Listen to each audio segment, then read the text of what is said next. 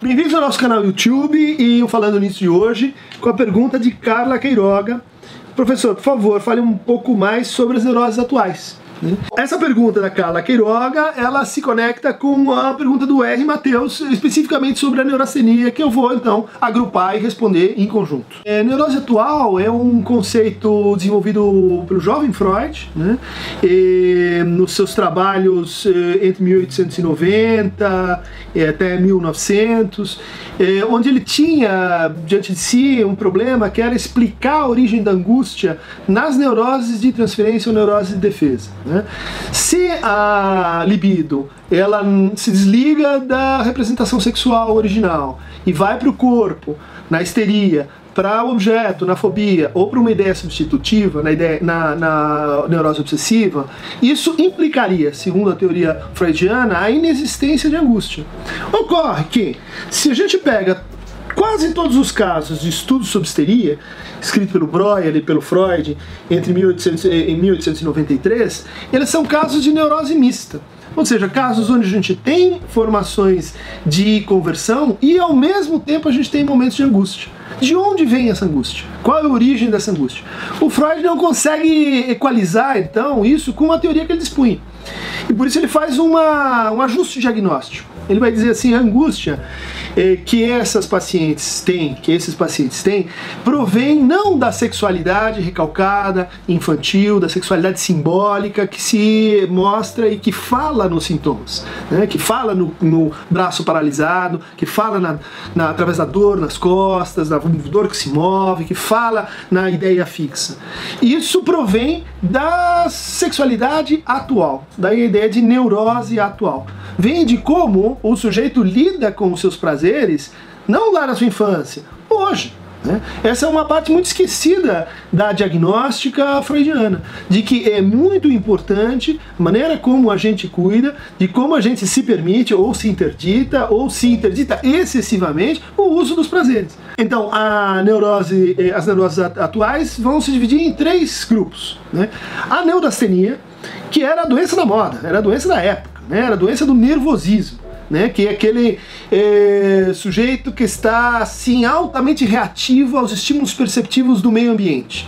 Então, o nervoso, aquele que se inquieta com barulho, que não tolera uma coisa que está fora de ordem, que não tolera ser contrariado, que está sempre assim é, prestes a ter um, um ato de cólera, é, que é excessivamente intolerante consigo, com outro, e que tem, no entender do Freud, uma espécie de é, reatividade também na sexualidade. Ele associava esse quadro na neurastenia, que foi inicialmente descrito por um psiquiatra americano chamado Beard, com uma prática sexual específica que era a masturbação. Né? Então, na masturbação, muitos vão dizer: olha, o Freud sendo preconceituoso com uma prática que no fundo é uma prática como qualquer outra e não fica nada a dever a outras e etc.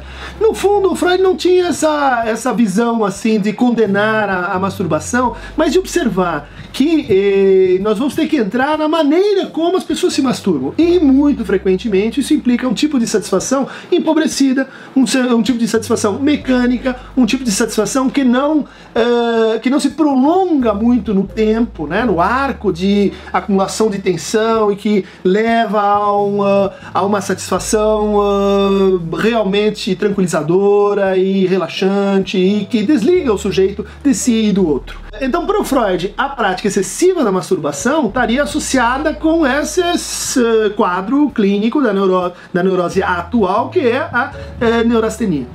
Mas ele escreve em 1895 um pequeno texto chamado Alguns Motivos para Separar da Neurastenia uma síndrome específica qualificada de neurose de angústia. Ele propõe um novo quadro. Né?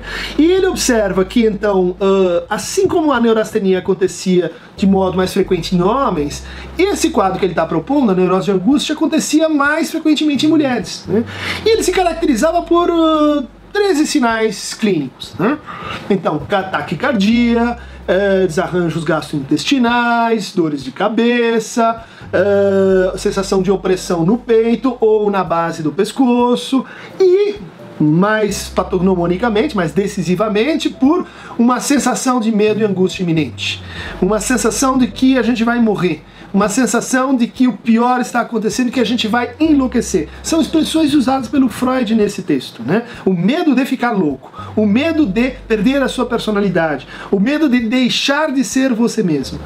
Isso ele então vai caracterizar como o sintoma mais importante da neurose de angústia, que são os ataques de angústia. O que, o que o Freud está fazendo aí é descrevendo pela primeira vez na história da psicopatologia esse quadro hoje tão popular chamado pânico. Isso em 1895. Né? E ele associava o pânico com outro tipo de curva libidinal. Né? Não a da masturbação, mas uma que ele encontrava muito associada com a experiência da sexualidade das mulheres naquela época, que é uma época onde a gente não tinha desenvolvido contraceptivos, né? então se usava muito a prática do coito interrompido. Né? Então, na hora em que o sujeito vai ejacular, ele retira o pênis, ejacula fora e isso previne a gravidez. Só que, observa o Freud, isso deixa uma espécie de resíduo deletério, de, de efeito colateral psicológico. Né?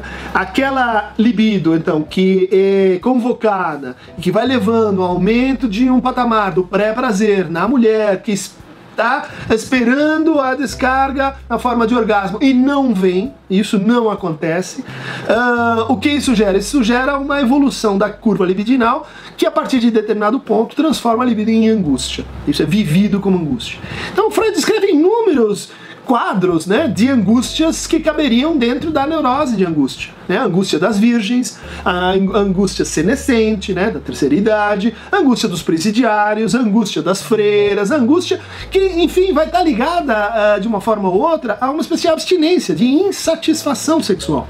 Insatisfação sexual de base. A terceira neurose de angústia vai ser então a hipocondria essa forma clássica de adoecer, uma preocupação forte para os psicopatólogos do século XIX. É, como é possível que alguém tenha essa convicção, né, uma certeza de que está doente, que tem um problema no seu corpo, que tem um problema que os médicos ainda não descobriram, que tem um problema que vai evoluir, é uma doença silenciosa, uma doença que a gente não consegue diagnosticar, mas que o sujeito tem essa experiência em si, na sua consciência e no seu corpo. Ele sente que o seu corpo está doente. Não adianta tentar dizer para ele que não não, e não adianta fazer exames, porque ele vai continuar a sentir assim, e isso vai demandar muitos custos e muito trabalho dele, dos seus familiares, dos médicos, porque isso é uma das doenças factícias, né? Uma das doenças que simulam outras doenças. Isso não quer dizer que hipocondríaco seja um mentiroso, né? Porque ele experimenta realmente essa certeza de que está doente. E esse é o sintoma psíquico. Né? Assim como a síndrome de Munchausen, assim como a síndrome de Ganser, assim, assim como outras uh, doenças que têm um pé assim, em experiências somatoformes, né? uma relação do sujeito com o próprio corpo, e um outro pé na relação de interpretação de fenômenos e sensações psicossomáticas. A uh, hipocondria uh, vai estar associada, então, pelo Freud, a um, uma convergência né, entre dificuldades de de sustentação da libido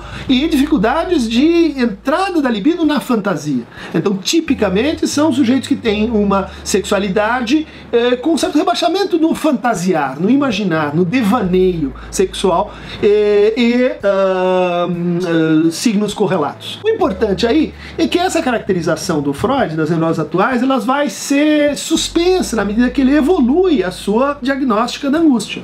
Então, inibição, sintoma e angústia um texto da maturidade, o Freud vai dizer: olha, é o seguinte, existe uma associação de grupos de sintomas. A histeria, ela coloca o sujeito de uma certa maneira em relação ao seu desejo, e isso faz com que preferencialmente ou favoravelmente, eh, se desenvolva os sintomas da neurose de angústia.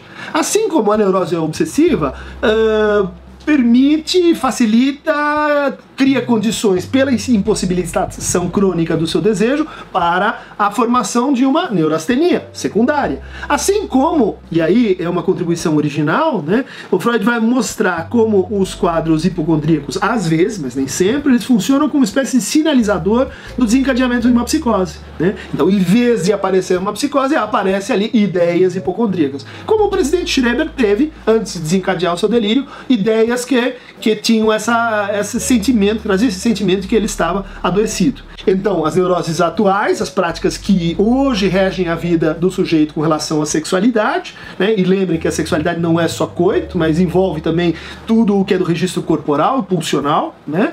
elas vão se ligar com as modalidades de repressão, de recalque, de eh, renegação da sexualidade no sentido histórico, né? criando assim a noção uh, mais forte do ponto de vista diagnóstico de estrutura clínica.